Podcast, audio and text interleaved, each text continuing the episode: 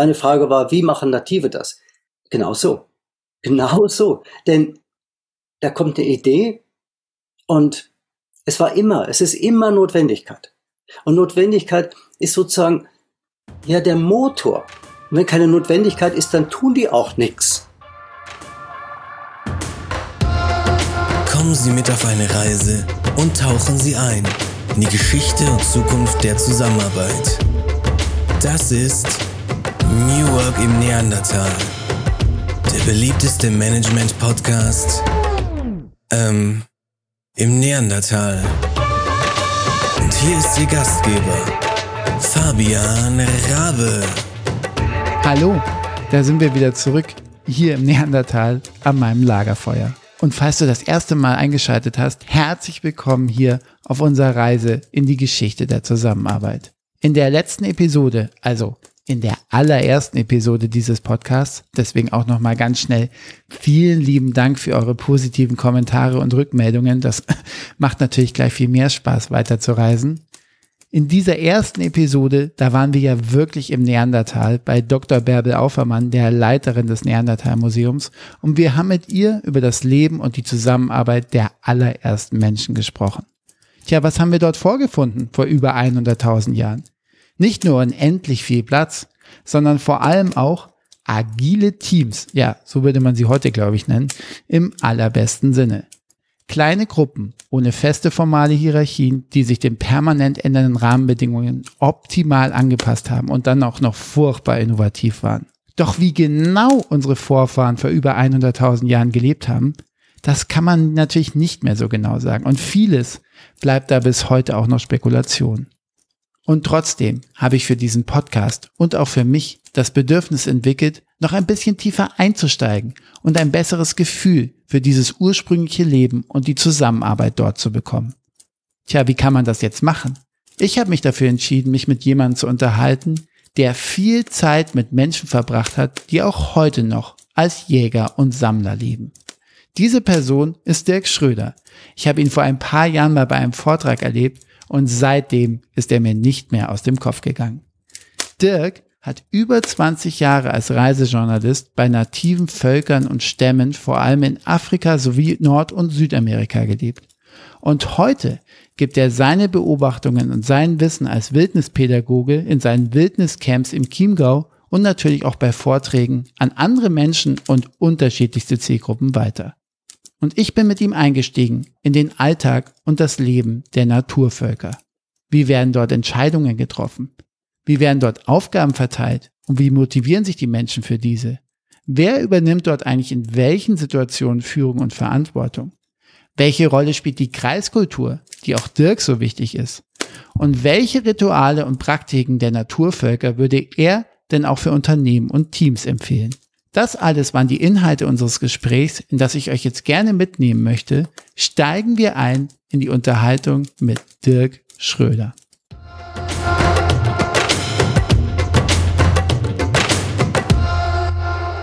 Herzlich willkommen hier bei New Work im Neandertal, lieber Dirk Schröder. Schön, dass du da bist.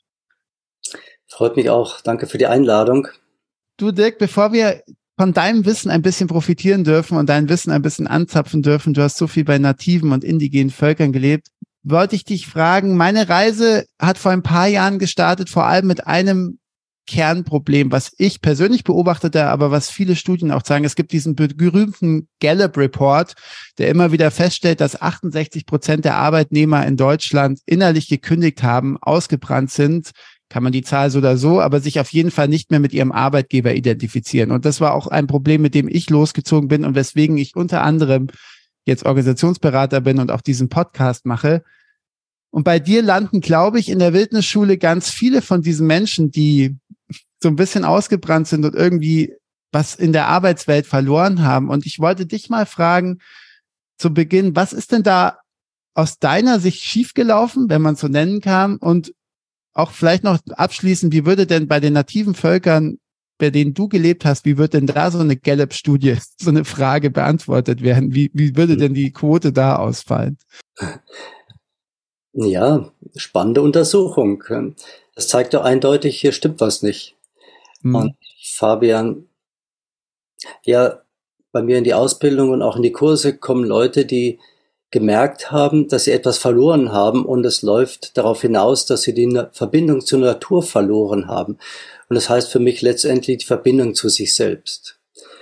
Und um das Ganze einzubetten und vielleicht besser zu verstehen, wo ich herkomme, ich habe mal Elektroingenieur studiert, deshalb, weil ich mit 14, 15, 16 überhaupt nicht wusste, wer ich bin und was ich kann. Meine Eltern sagten auch, der bastelt gerne, äh, der soll mal studieren und Elektrotechnik war damals ein Beruf mit Zukunft. Das ist ja diese Geschichte immer wieder. Und dann habe ich das studiert und auf der halben Strecke schon gemerkt, oh, so begeistert bin ich nicht, aber fertig machen will ich das schon, sonst habe ich nichts.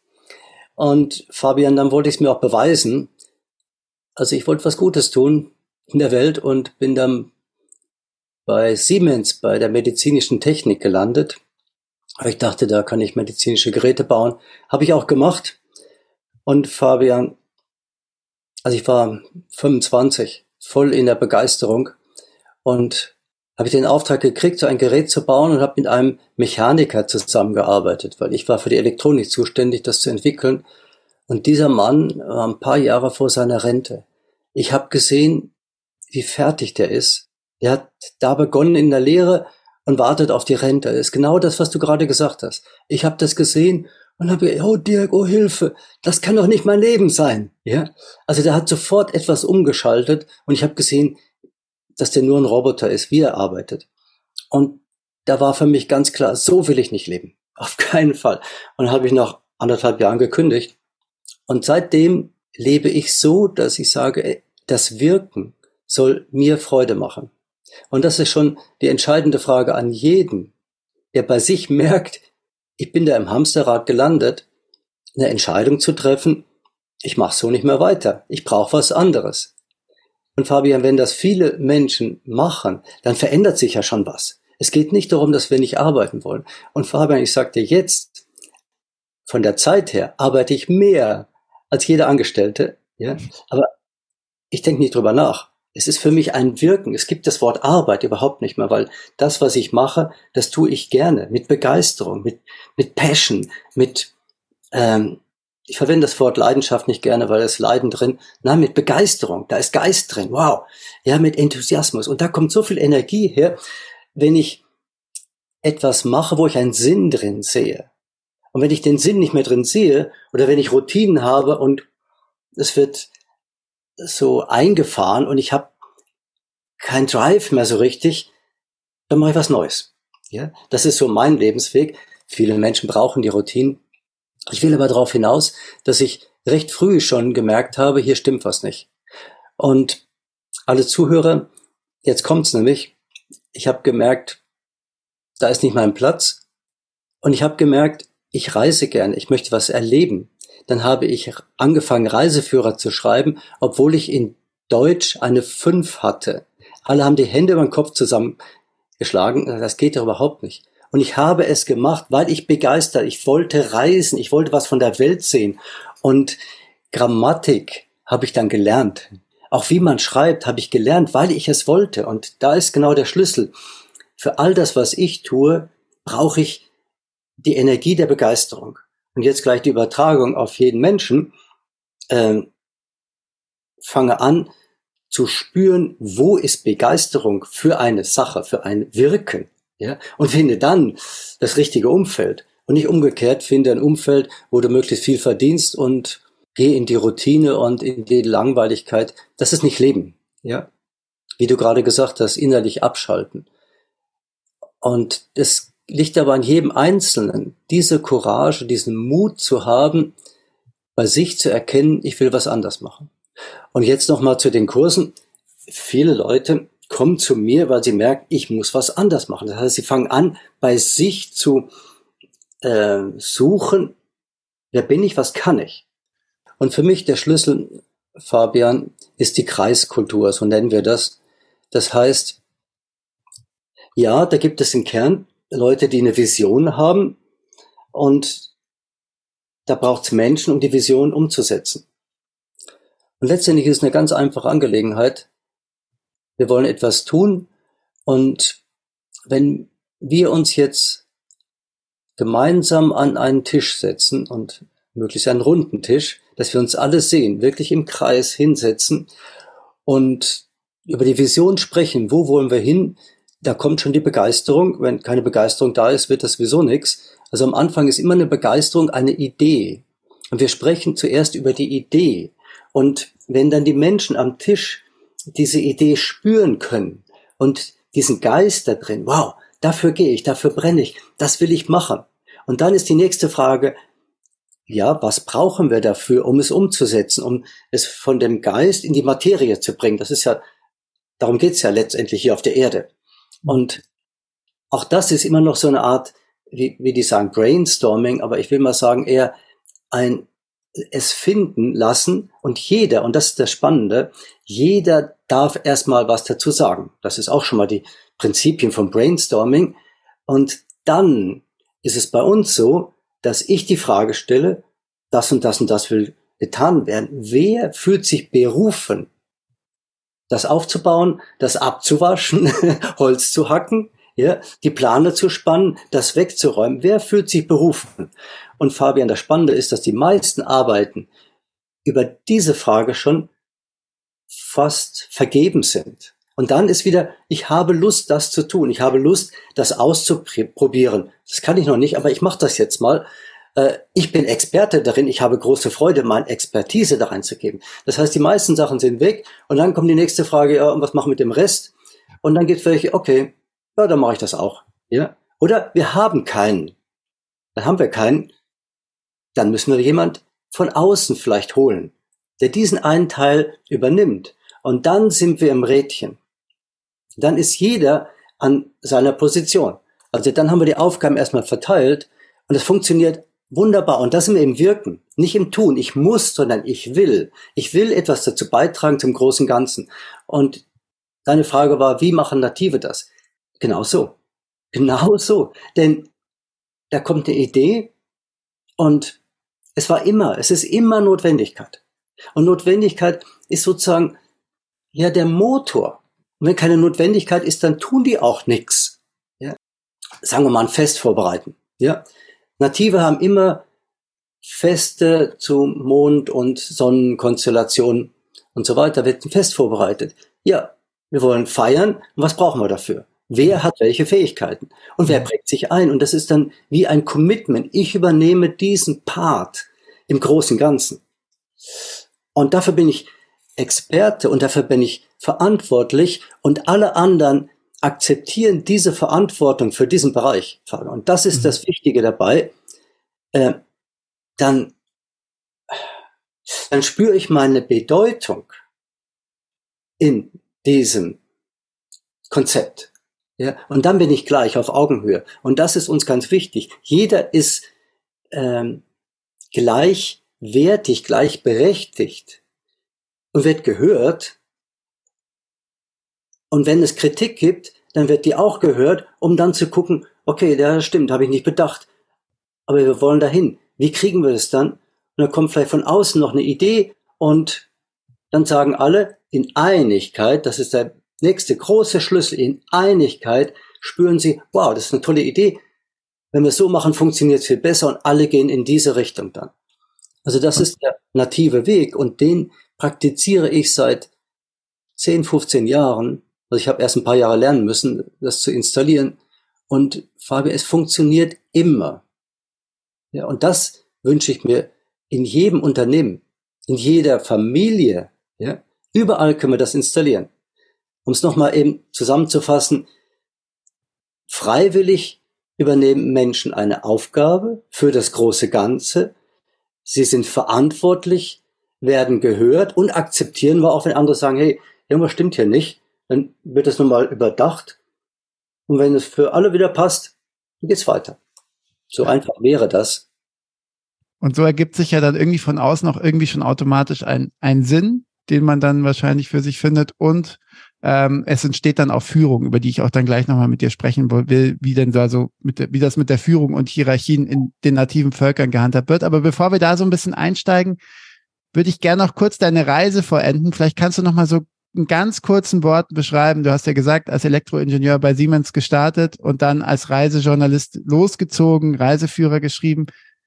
Wo, was hat dich dann geprägt und wo bist du dann gelandet und was, was ist vor allem das, was deine Arbeit bis heute dann am stärksten beeinflusst? Also wie bist du vom so Elektroingenieur Dirk zum Wildnisschulenleiter Dirk geworden? Vielleicht schaffst du das in, in ein paar Minuten kurz ja. zusammenzufassen.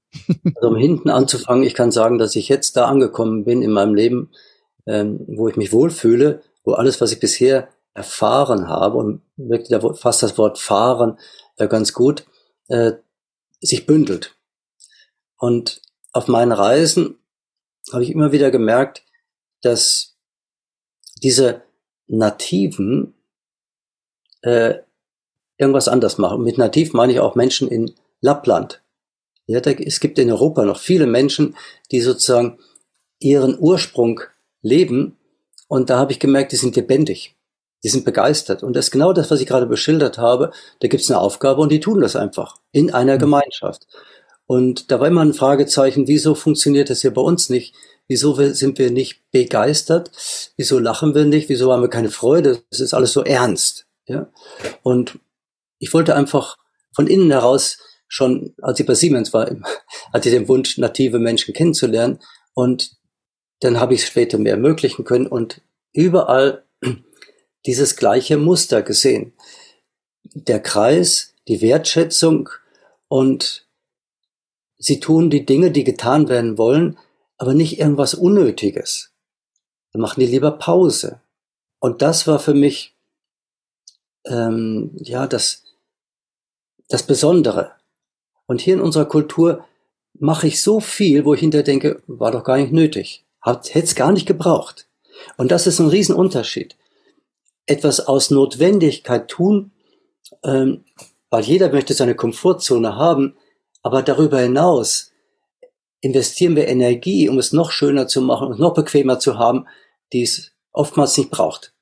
Und das habe ich überall gesehen, die leben einfach, aber zufrieden, glücklich. Und danach habe ich gesucht, ich wollte glücklich wieder leben. Ja? Und im Einklang mit der Natur, ich habe gesehen, überall auf der Welt ist Zerstörung der Natur. Das war der nächste Punkt. Was mich so bewegt hat, denn stimmt doch was nicht. Und die Menschen, wenn ich in Amazonas war, die Menschen leben im Amazonas von der Natur. Die nehmen das um sie herum.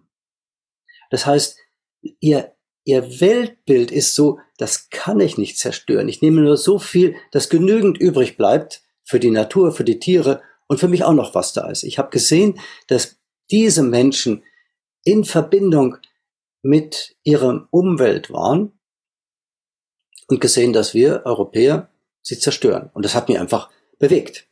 Und jetzt komme ich zu dem zurück. Es ist möglich, all das, was wir brauchen, im Einklang mit der Natur zu nehmen, zu wirken.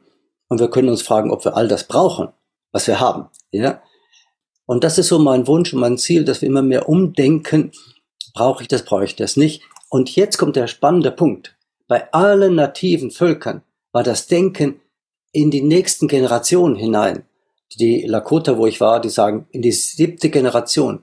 Und Fabian, das ist der entscheidende Punkt und mein Schmerzpunkt, dass ich sehe, hier machen Menschen etwas, machen Unternehmen etwas, was nicht darauf aus ist, wie es die nächsten Generationen ähm, schadet. Und deshalb kann ich nur sagen, ähm, es braucht ein Umdenken, dass wirklich unsere Urenkel noch eine schöne Erde vorfinden.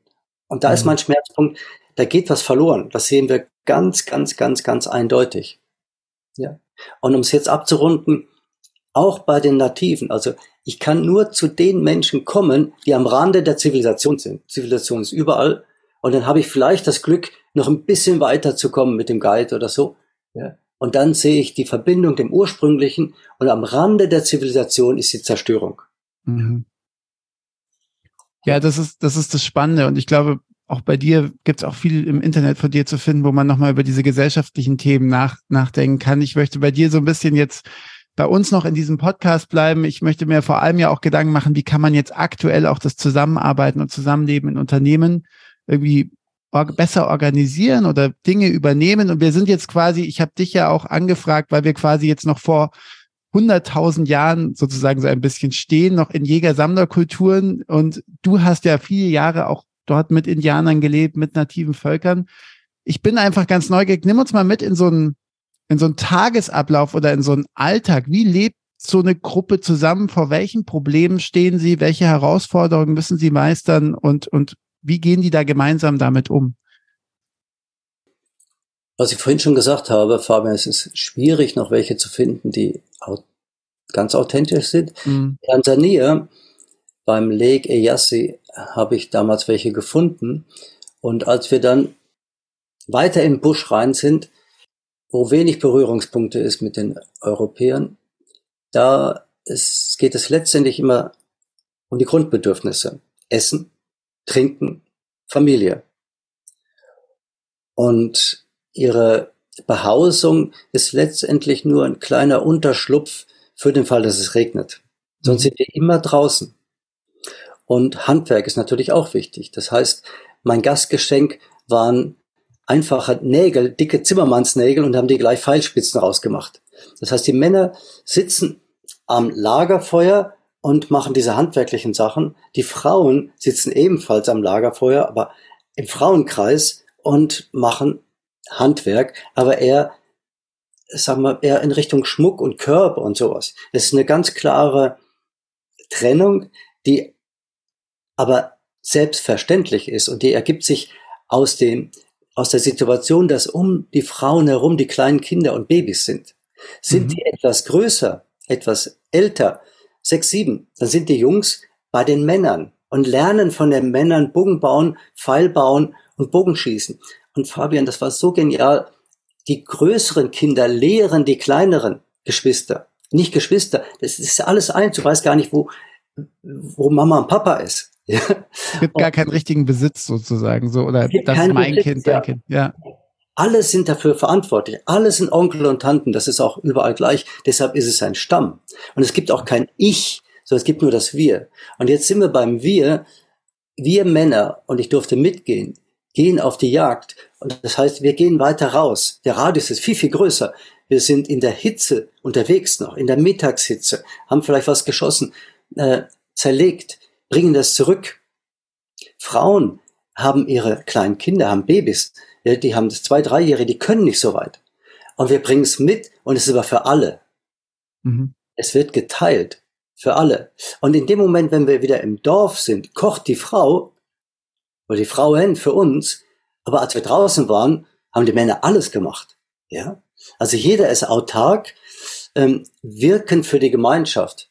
Und dann habe ich es erleben dürfen, dass die Frauen eines Morgens losgezogen sind und die waren fürs Wurzelsammeln zuständig und Früchte und sowas. Und wir Männer waren als Begleitschutz dabei oder haben Honig geholt und so. Und das Teilen. Ja, also ich will damit sagen, es reduziert sich auf die Notwendigkeiten und eine ganz klare, wer macht was. Aber vom, ähm, die Frauen wissen, was sie tun und die Männer, was sie tun. Es gibt keine Konkurrenz und keine Überschneidung. Und ja. gibt es irgendjemand, der das organisiert? Also wird ein morgen schon fix einberufen, heute machen wir das, heute steht die Aufgabe an, heute habe ich irgendwas gesehen oder wer, wer, wer gibt es da Ansagen oder Regeln oder Richtlinien oder irgendetwas in die Richtung? Es gibt Leute, die der Sprecher sind. Mhm. Als wir zum Schluss zum Beispiel Sachen verschenkt haben, konnte man das sehen. Da ist der Sprecher, manche nennen ihn Häuptling oder Schief oder sonst was. Und der ist auf Augenhöhe mit allen anderen, hat aber sozusagen von allen auch die Erlaubnis bekommen, diesen Part zu übernehmen. Und er ist von der Gemeinschaft gewählt, bestimmt mhm. und nicht von oben eingesetzt. Das ist der große Unterschied. Und ein Schief sollte für den Stamm handeln.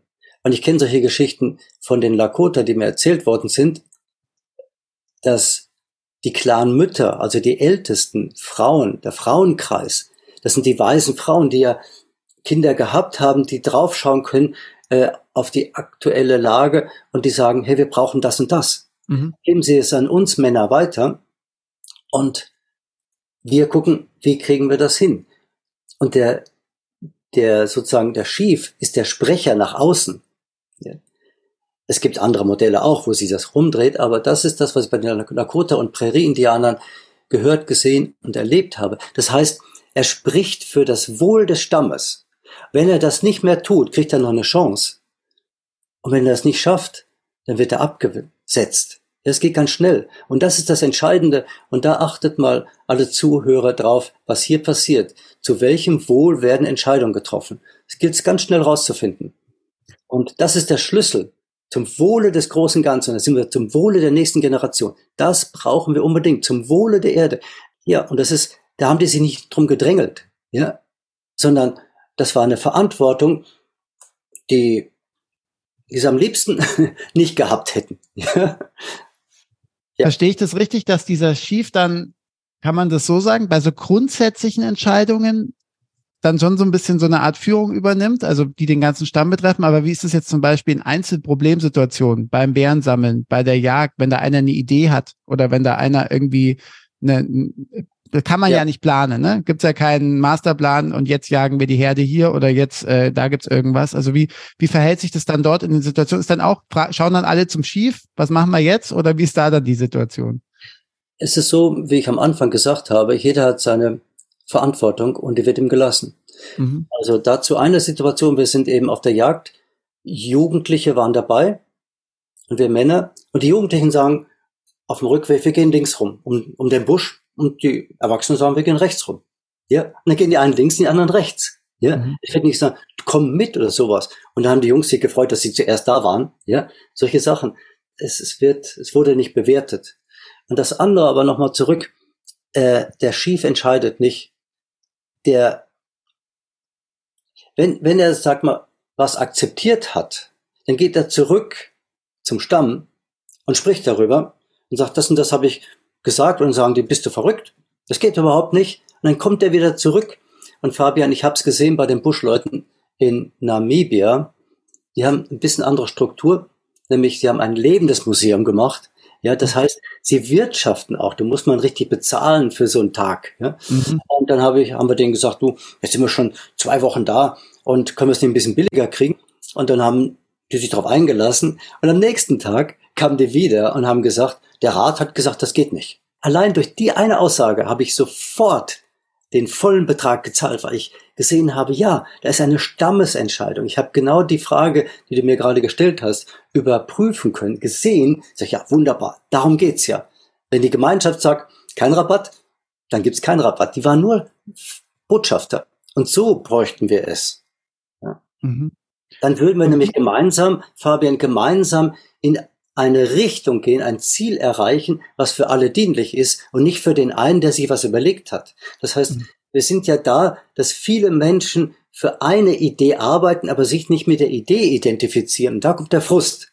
Mhm. Schaffen wir so immer wieder, dass wir alle immer an Bord bleiben. Dann sage ich dir, Fabian, ich erlebe das ja. Ich über, ich mache das seit vielen, vielen Jahren, lebe ich so mit allen Leuten in meinem Team, mit den Kursteilnehmern und gebe das weiter. Alle sind zufrieden, alle haben was gelernt, alle sind am Ziel angekommen. Wir haben eine so hohe Schwingung und eine so eine Begeisterung. Ja? Und wir haben mehr erreicht, als wir uns vorher vorstellen konnten. Und das gebe ich jedem Unternehmer mit. Es braucht was anderes und ein zufriedenes Team schafft so viel mehr, als der Einzelne sich ausdenken kann. Wenn wir nämlich wirklich in der Gemeinschaft, in einer Vernetzung ein Miteinander ohne Konkurrenz. Konkurrenz ist immer Widerstand und immer Verlustenergie. Wenn es dem, ich sag mal, Stimmungswächter nennen wir das, das ist seine Position. Ist eine gute Stimmung da und wenn nicht, dann sorgen wir dafür. Ja? Aber es geht nicht darum, dass sie eine Kaffeefahrt kriegen oder eine Weihnachtsfest, sondern eine echte gute Stimmung, wo die Energie wieder angehoben wird. Für das große Ganze. Und dann geht's weiter. Ja. Genau, und da sind wir auch wieder bei, bei der Wirkung, wenn alle sich mit diesem Ziel verbunden fühlen und was ich eben auch merke, dann in Unternehmen, das wird ja dann als Appell oft auch ausverkündet, wir müssen alle zusammen an einem Ding arbeiten. dann gibt es aber Sachen wie Karriereleitern, Hierarchien, Ziel, Zielprämien oder individuelle Boni, wo jeder dann doch wieder fürs Einzelne arbeitet. Daran musste ich gerade nicht denken, während du gesprochen hast, weil das ist das, was ich immer empfehle und versuche daran zu arbeiten, so etwas eher zu reduzieren und lieber gemeinsam äh, die Beute dann zu verteilen am Ende, wenn alle gemeinsam ein, ein Ziel erreicht haben. Ja, Ich möchte auf einen anderen Punkt, der so ein bisschen noch mit dieser Aufgabenteilung zu tun hat, weil ich habe von dir auch mal eine Aussage irgendwo aufgeschnappt, dass du daran glaubst, dass jeder Mensch hochbegabt ist und jeder ein Talent hat. Und ich frage mich jetzt auch gerade bei dieser Aufgabensuche, wie finden sich denn jetzt die Talente und wer erkennt da wen? Also wer fühlt sich für welche Aufgabe berufen? Wie, wie läuft denn das ab? Hast du, kannst du mir da noch ein bisschen einen kleinen Einblick geben? Danke, danke für die Frage. Das ist die Grundlage und der Gerald Hütter hat diese Aussage gemacht. Ich habe es von ihm und bin auch in guten Kontakt, weil der, die Hirnforschung, wir brauchen immer Wissenschaft, die Hirnforschung hat es ja erkannt, wir haben viel mehr Potenzial, wenn wir auf die Welt kommen, als wir brauchen. Und mhm. das ist das Entscheidende. Deshalb bin ich ja als Kleinkind überall überlebensfähig. Ich passe mich da an und das andere, was ich nicht brauche, tue ich weg. Und wer entscheidet? Und das ist die entscheidende Frage. Und das ist der große Knackpunkt in unserem System. Nämlich entscheidend tun die erfahrenen Menschen. Und das sind im Stamm die Ältesten. Mhm. Und Fabian, es ist doch so einfach. Wenn, ich bin jetzt über 60, das heißt, ich bin über 60 Jahre lang hier auf der Erde unterwegs gewesen, habe was erfahren gelernt. Wir haben Erfahrung. Und jetzt nehmen wir mal einen Menschen im Unternehmen, der viele Bereiche durchgemacht hat und der hat Erfahrung im Unternehmen. Und wenn dieser alte Mensch immer weniger tun müsste, physisch, sondern er die Position kriegt des Überblicks. Und den hat er nämlich. Er weiß, wie die Abläufe sind. Und er hat ein Gespür dafür entwickelt, wenn neue Menschen kommen, wie die drauf sind, wie die, wie die was machen. Ja. Wir nennen das das Acht-Schilde-Modell. Ja, und da ist der Älteste derjenige, der nur beobachtet und dann sagt, hey, da braucht's was, da eine Korrektur. Und was tun sie in diesen Unternehmen? Sie, sie sondern die aus die sind uns nicht mehr dienlich. Das ist der vollkommen falsche Ansatz. Ein natives Volk wäre nicht mehr da, wenn es die Ältesten nicht hätte, die sozusagen ihre Weisheit in den Kreis geben. Und unsere zivilisierte Kultur wird aussterben, wenn wir das nicht wieder erkennen und installieren. Es braucht die weisen Menschen. Es braucht Menschen, die sich in die, dahin entwickeln, ihre Lebenserfahrung kundzutun aber nicht, indem sie mit dem Finger drauf zeigen, ich habe so gemacht und es war besser, sondern wirklich, hey, was läuft hier gerade? Und ich sage immer wieder, wenn ich so im Kreis sitze und mir die jungen Menschen gegenüber sind, ich brauche eure Idee, wo soll es hingehen? Und Fabian, das ist so entscheidend, denn wir würden, wir Alten würden unser Ding einfach so weitermachen. Aber wenn mhm. ich von den jungen Menschen Impulse kriege, da wollen wir hin, dann fangen wir ja schon an zu denken in die übernächste Generation. Und dann das mache ich in meinen Kursen und überall. Und Fabian, ich habe Kinder, die mit acht Jahren zu mir gekommen sind, die sind jetzt in den Zwanzigern, die sind in meiner Führungsriege jetzt drin. Und daran kann ich sehen, wenn wir rechtzeitig die Kinder ihre Schätze erkennen, und das fängt bei den Eltern an. Ich sage jedem Eltern, der hier zuhört, schau, was dein Kind für ein Juwel ist und helfe ihm, es zu unterstützen. Jedes native Volk macht das so. Die stülpen nicht über, du musst Bogen schießen können, noch besser sein als, als dein Freund, sondern hey, du hast die Fähigkeit zu töpfern. Ja, dann helfen wir dir, dass du guter Töpferer wirst, ja. Das heißt, sie helfen von der Pike an, von der Basis an, den Kindern sich zu entwickeln, wie eine Pflanze aufzugehen. Sie hüten die und sehen dann, wow, das ist dabei rausgekommen. Und dann setzen sie diese jungen Menschen mit ihren Fähigkeiten da ein und die Ältesten dirigieren. Ja, die dirigieren das ganze Orchester im Stamm und mit einer Vision, wie wollen wir leben? Nicht wollen wir, wie, wo wollen wir hin, sondern wie sieht ein Leben in Zufriedenheit aus? Und dazu braucht es natürlich auch materielle Dinge. Und das ist mein Bild, was wir unbedingt wieder installieren müssen. Und ich sage jetzt an der Stelle noch jedem Unternehmer, mit diesem Konzept garantiere ich, dass er einen viel größeren wirtschaftlichen Erfolg hat als mit den alten Konzepten. Da lege ich meine Hand für wirklich ins Feuer, weil ich es über viele Jahre erlebe. Ich gebe auch immer den Ratschlag, ne, dass Könner in der Situation Könner erkennen und dass eben ein, ein Meister quasi genau erkennt, wer in der Lage wäre und eben kein Assessment Center oder eine outgesourcete Personalabteilung oder eine Recruiting-Agentur, sondern am Problem erkennt sich meistens das Talent und deswegen versuche ich da mit den Organisationen auch, auch hinzuarbeiten. Ich glaube, dass dieses Denken halt auch daher kommt, und das hat sich auch in der Menschheitsgeschichte bewährt, gerade dann, als wir sesshaft wurden und die Landwirtschaften als planbar machen wollten, dass wir ja neben der Gruppen- und Kooperationsarbeit als Menschen, glaube ich, noch eine zweite Superkraft haben, nämlich, dass wir reflektieren können und mhm. überlegen können, wie machen wir denn das nächste Mal was besser? Und daraus entsteht ja so ein Sicherheitswunsch, dass wenn einmal was gut funktioniert hat, dann machen wir das jetzt immer so. Und ich glaube, gibt es so eine so eine, siehst du diese Bewegung oder diese Tendenz oder diese Falle auch bei, bei nativen Völkern? Und manchmal ist es ja gut und manchmal schlecht, also dass man alles so festschreibt und dass dann auch so eine Art, eben was du vorhin erwähnt hast, der alte, ich habe es immer schon so gemacht, deswegen muss es auch so weitergehen. Oder wie, wie bewahrt man sich davor? Oder hast du da irgendeinen Gedanken dazu? Also, ich kann nur sagen, das Reflektieren gehört für uns ganz, ganz wichtig dazu. Wenn wir eine Aufgabe fertig haben, dann gilt es zu feiern und alle Nativen, die ich kenne, die haben gefeiert, wenn was da ist. Ja. Und feiern heißt wirklich, das setzen zu lassen und im nächsten Moment schauen wir zurück auf den Anfang. Was wollten wir? Wo sind wir gelandet? Und da beginnt er automatisch das Reflektieren, wenn wir uns die Zeit nehmen. Mhm. Ja, wirklich eine Frage, installiere ich das in den Arbeitsablauf, die Reflexion. Mhm. Und dann kann ich gucken, was würde ich besser machen aus der Erfahrung. Erst dann, wenn ich durch bin, habe ich Erfahrung. Und Fabian, das ist ja der Schlüssel. Und ich habe es gestern erst gesagt, unser System hört da auf, im Westen nennen wir das, wenn wir Erntedank haben, wenn es fertig ist, und springen sofort zurück auf die nächste Aufgabe. Ich habe Menschen im Kurs, er hat das sofort gemacht, er war fertig, hat Feuer gemacht und jetzt koche ich drauf. Ich sage, hey, stopp, erst feiern, reflektieren, es genießen. Und sofort ist er sein Muster gekommen. Der hat fast geheult, weil er gemerkt hat, ich bin im alten System. Das heißt, unser System fertig, nächster Auftrag.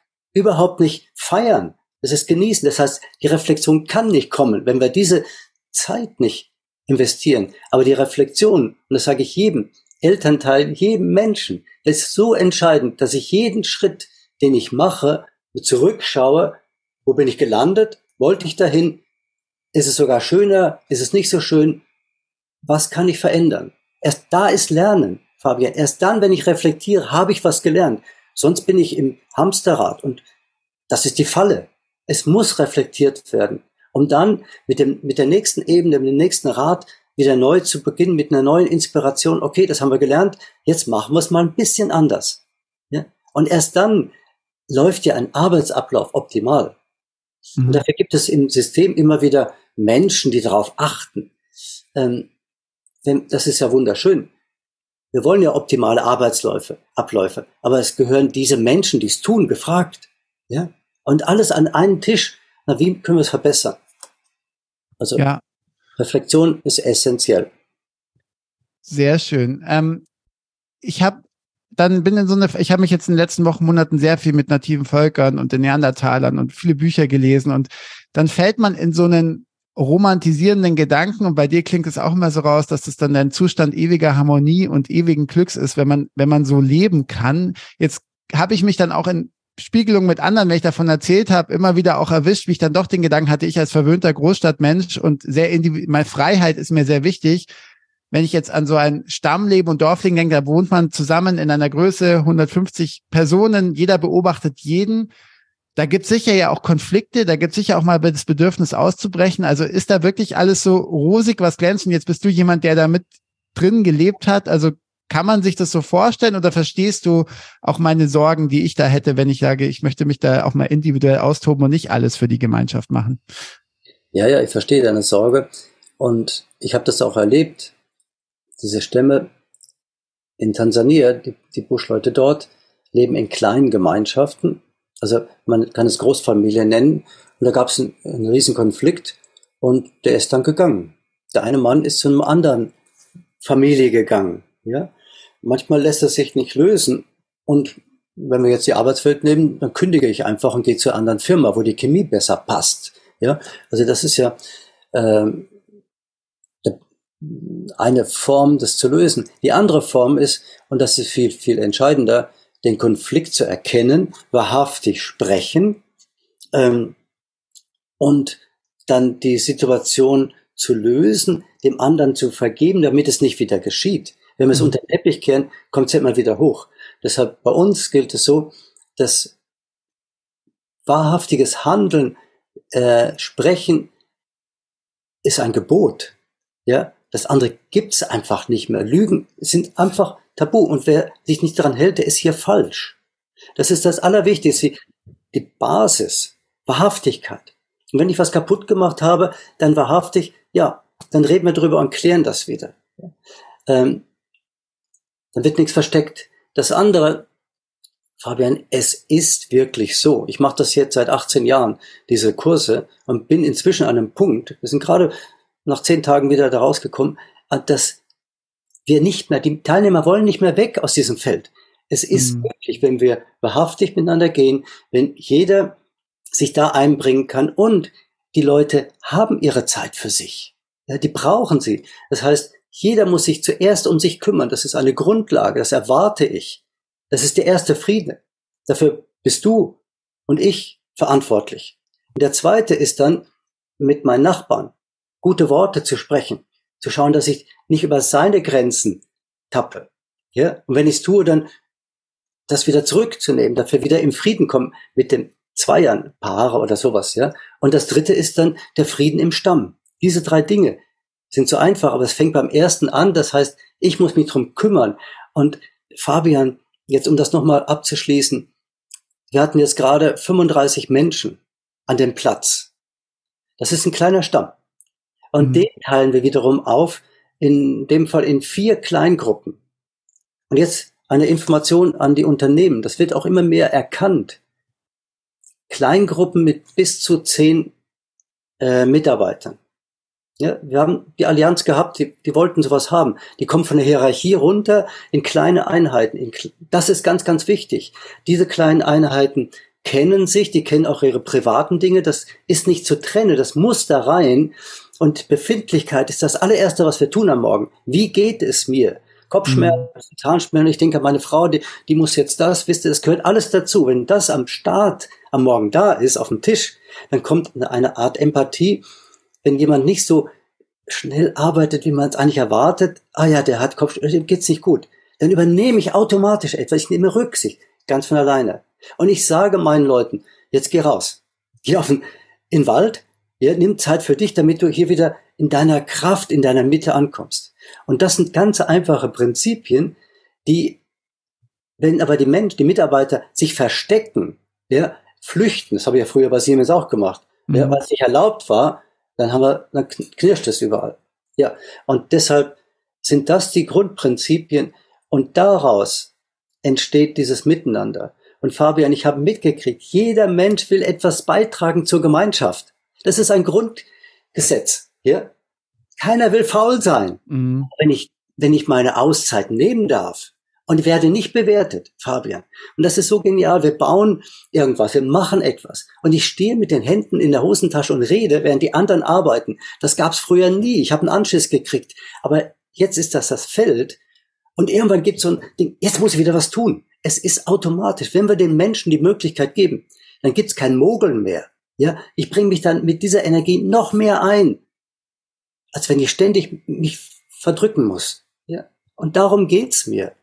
Und wir könnten ein Paradies schaffen, in dem es uns allen gut geht mit dieser Hightech, die wir kreiert haben. Ich sage immer wieder, die, die Technik ist ja nicht schlecht. Wir können miteinander reden. Wofür setzen wir die Sachen ein? Zum Wohle des großen Ganzen oder machen wir was kaputt? Das ist der Schlüssel. Immer die Frage, ist es dem Gesamten, und damit meine ich wirklich, der Erde und allem unserem Umfeld dienlich oder zerstören wir da was, damit ich was Schönes habe? Das sollten wir uns überlegen. Ja, bei mir gingen wieder ganz viele Erinnerungen oder Querverbindungen hoch. Was wir zum Beispiel ich mit meinen Beratungskollegen bei Let's Lead oft machen, ist eben über wahrhafte Kommunikation zu sprechen. Wir nennen das Konzept Radical Honesty, was wir da übernommen haben, also auszusprechen, was gerade was gerade ist ist ja auch eine der ersten Dinge, die ihr tut, wenn ihr mit neuen Gruppen und Teilnehmern arbeitet, wenn die zu dir in die Wildnisschule kommen. Also kannst du mir nochmal aus deinem Blick ganz kurz ein paar Gedanken dazu geben, ähm, wie man wahrhafte Kommunikation in so einer Gruppe installiert? Oder installieren kann man es nicht, aber möglich macht, so, ne? Äh, doch, Fabian, ich installiere das. Ja? Im ersten Moment, wenn die kommen, sitzen wir im Kreis, ich habe den Redestab und ich sage ihnen, das sind die Regeln hier. Mhm. Äh, jeder spricht von sich, wählt seine besten Worte, alle anderen hören empathisch zu, sitzen nicht am Handy oder sowas, sondern sind wirklich mit voller Aufmerksamkeit da, um zu erfassen, was derjenige tut. Und ich spreche nur von mir. Das sind erstmal diese Grundregeln und diese Befindlichkeiten eben. Und wir sprechen wahrhaftig. Ja? Mhm. Das sind so einfache Dinge und sage, das sind hier unsere Prinzipien. Wenn dir das nicht geht, kriegst du dein Geld zurück und kannst nach Hause gehen. Ja? Mhm. Und das meine ich, sind ja Spielregeln wie beim Fußball auch. Ja? ja, klar. Du kannst dann mitspielen oder nicht und gehst zum Handball. Ja, also es ist ganz einfach. Das heißt, ähm, und jetzt bin ich bei der Firma. In unserem Verein ist das in der Satzung drin. Das wäre sozusagen ähm, ein Teil des Firmenkonzeptes. Das sind hier unsere Spielregeln. Das hat ja jeder. Mhm. Ja, seine Philosophie. Und dann kann ich mich als Bewerber überlegen, ob ich bei dieser Philosophie mitmachen will oder nicht. Und deshalb hat das dieses Unternehmen für sich zu bestimmen. Und aber auch, und das ist das Spannende, auch einzuhalten. Es braucht Leute, die darauf achten. Und, und damit das funktioniert, Fabian, im nächsten Schritt installieren wir Menschen, die auf sowas achten. Vibe Watcher oder Stimmungswächter. Wir mhm. achten, wir haben Moderatoren, die darauf achten, dass die Regeln vom Redestab eingehalten werden. Und nur das eine kleine Ding, in dem Moment, wenn von Mann reden und von du, bin ich nicht mehr beim Ich. Und es hat eine mhm. andere Schwingung. Wenn im Meeting immer von du geredet wird und von Mann, dann passiert gar nichts. Weil wer ist denn du? Ja. ja entweder bin ich's oder ich bin's nicht. Ja, also unsere ganze Sprache ist ja schon so weg vom, also da, da müssen wir einiges äh, neu justieren. Und ich kann nur noch mal sagen, wir machen es und die Wirkung ist gigantisch. Ich will nichts anderes mehr. Und deshalb auch mein Interview. Ich will das in den Firmen sehen. Es geht. Wenn, wenn wir die Menschen wieder auf der Menschebene abholen, egal was sie tun, und keine Hierarchie daran machen. Hierarchie ist, es gibt es nicht bei Nativen. Es gibt Kreis, Augenhöhe und Positionen. Und ein letztes, Fabian, ähm, natürlich hat der Chef die Verantwortung, dass der ganze Laden läuft, aber er ist trotzdem auf Augenhöhe. Wir bringen, wenn ich ein Problem habe, dann bringe ich das in den Kreis, sage, ich weiß nicht mehr weiter. Der Laden geht den Bach runter. Ja, ich bringe es in den Kreis und vertuschel das nicht. Und dann kommen die anderen, boah, boah, boah. Und dann passiert etwas aus diesem Kreis heraus, dass alle, ich war wirklich an dem Punkt, dass ich meinen Mitarbeitern gesagt ich mache nicht mehr weiter, ich habe keine Lust mehr. Keiner übernimmt Verantwortung, ich mache alles selber, ich mache es nicht mehr. Auf einmal ging ein Ruck im Kreis. Danach, mhm. nach diesem Kreis, hat sich was verändert, die Menschen übernehmen Verantwortung. Es ist so einfach. Dirk, ich könnte mit dir jetzt noch, glaube ich, Stunden weiterreden. Es macht sehr viel Freude. Ich will jetzt aber langsam zum Ende kommen. Ich würde mich noch über einen sehr praktischen Tipp freuen und ich bin bei dir auf etwas gestoßen. Du kannst aber gerne auch etwas anderes finden. Du hast es gerade schon erwähnt, dieses Ritual mit dem Redestab. Man, für uns in unserer Methodik, es erinnert mich so ein bisschen an die Rundenmethodik, die, die ich immer gerne anwende, sozusagen, um andere auch zu Wort kommen zu lassen. Magst du uns da nochmal so etwas erzählen, was vielleicht die Menschen, die da draußen sitzen, uns zuhören, die wirklich ja Zusammenarbeit gestalten, aktuell und für die Zukunft, die das vielleicht gleich umsetzen können oder einführen können? Magst du uns in dieses ja. kleine Ritual nochmal mit reinnehmen? Ja, gerne. Das Schöne ist, die meisten wissen es schon. Also als ich angefangen habe vor 18 Jahren mit solchen Sachen, da muss ich das installieren. Und jetzt frage ich, wer kennt das? Und es sind nur noch ganz, ganz wenige, die es nicht kennen. Zurückführend, hier gab es Tings. Bei uns auch. Das waren die Ratsversammlungen. Da lief das genauso. Die saßen im Kreis, hatten einen Stock oder auch keinen, standen auf und derjenige spricht. Und das ist das, was ich empfehlen kann. Und wirklich setzt euch in Kreis. Ein Kreis hat eine andere Wirkung. Es geht darum, dass jeder gesehen ist und wirklich symbolisch nicht hinter dem Rücken eines anderen gesprochen wird. Ja? Mhm. Äh, das wahrhaftige Zuhören, wahrhaftige Sprechen von Ich sprechen und erstmal alles stehen lassen, nicht sofort kommentieren. Erst die Runde abschließen, dann ist alles sozusagen in der Mitte und aus dem können wir dann was nehmen und in der nächsten Runde äh, gucken, wie, wie machen wir das. Und es braucht einen Moderator, der sich die Erlaubnis holt, an diese Regeln, wie spreche ich, zu erinnern.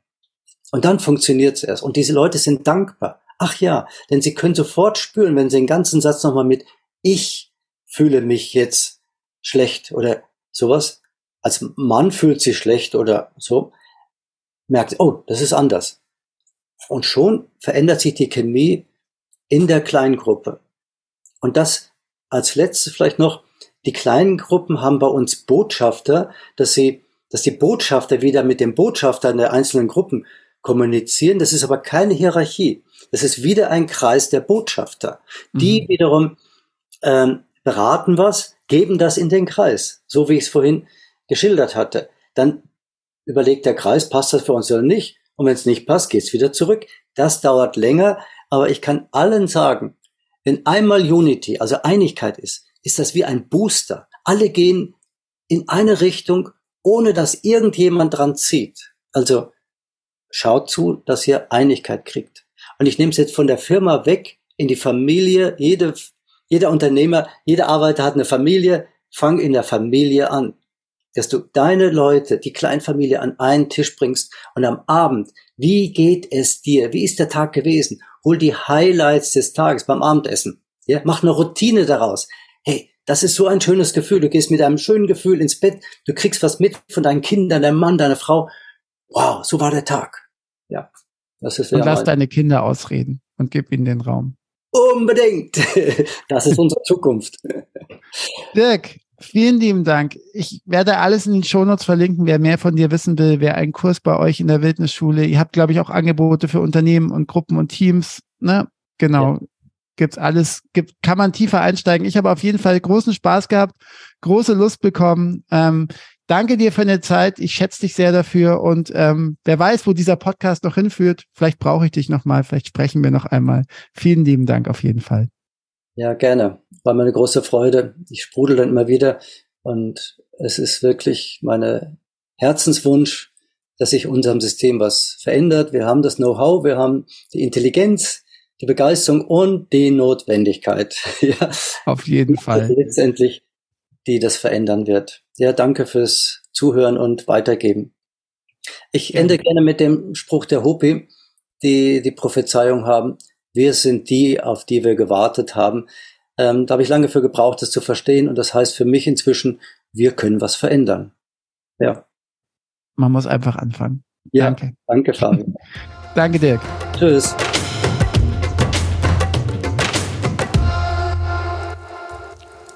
So, da sind wir wieder. Ich hoffe, ihr habt das Gespräch mit Dirk auch so genossen wie ich. Ich mag einfach die Energie, die er ausstrahlt. Und ich weiß nicht, ob ihr es gemerkt habt, aber es war gar nicht so einfach für mich, mit ihm bei unserem Kernthema der Zusammenarbeit zu bleiben, da ich auch große Lust hatte, mit ihm auch noch über größere gesellschaftliche Fragen, unser Bildungssystem und vieles mehr zu sprechen oder auch mal zu diskutieren. Ich hoffe aber trotzdem, bei euch sind ein paar Anregungen, Inspirationen für eure Arbeit in Unternehmen und Teams hängen geblieben. Bei mir zum Beispiel nochmal eine Bestärkung für die Methodik der Runde, die ich auch sehr gerne verwende. Ich weiß nicht, ob ihr die kennt. Aber wenn ihr mal immer wieder in einem Workshop oder einem Meeting wirklich jeden zu Wort und wahrhaft sprechen lasst, das vielleicht als Regel auch nochmal festzuhalten, ist eine kleine Herausforderung. Und damit alles, was gerade lebendig ist, wirklich in den Kreis zu packen, dann macht das was mit der Energie und dem Team in diesem Meeting. Kann ich wirklich sehr empfehlen. Aber bei mir ist noch ein anderes Thema hängen geblieben. Und es taucht ja auch in meinem Alltag immer wieder wirklich die Frage auf, wie motiviere ich denn nun als Führungskraft meine Mitarbeiter und wie bringe ich sie dazu, die Aufgaben, die sie tun sollen, zu erledigen? Und Dirk erwähnte dazu einen Punkt immer wieder.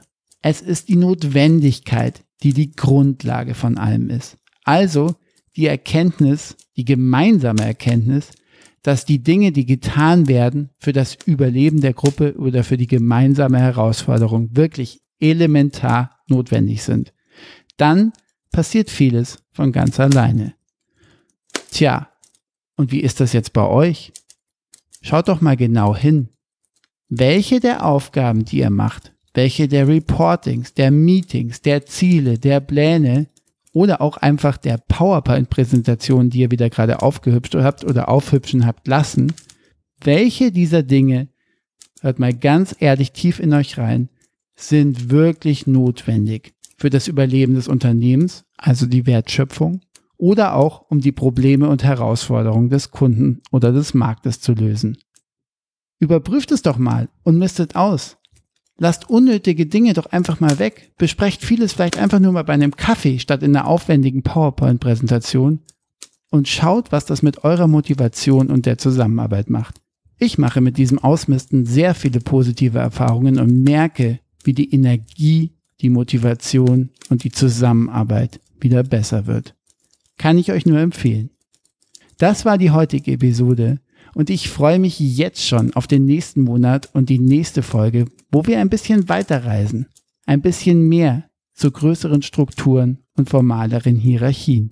Lasst euch überraschen. Bis dahin, bis bald, danke, euer Fabian Rabe.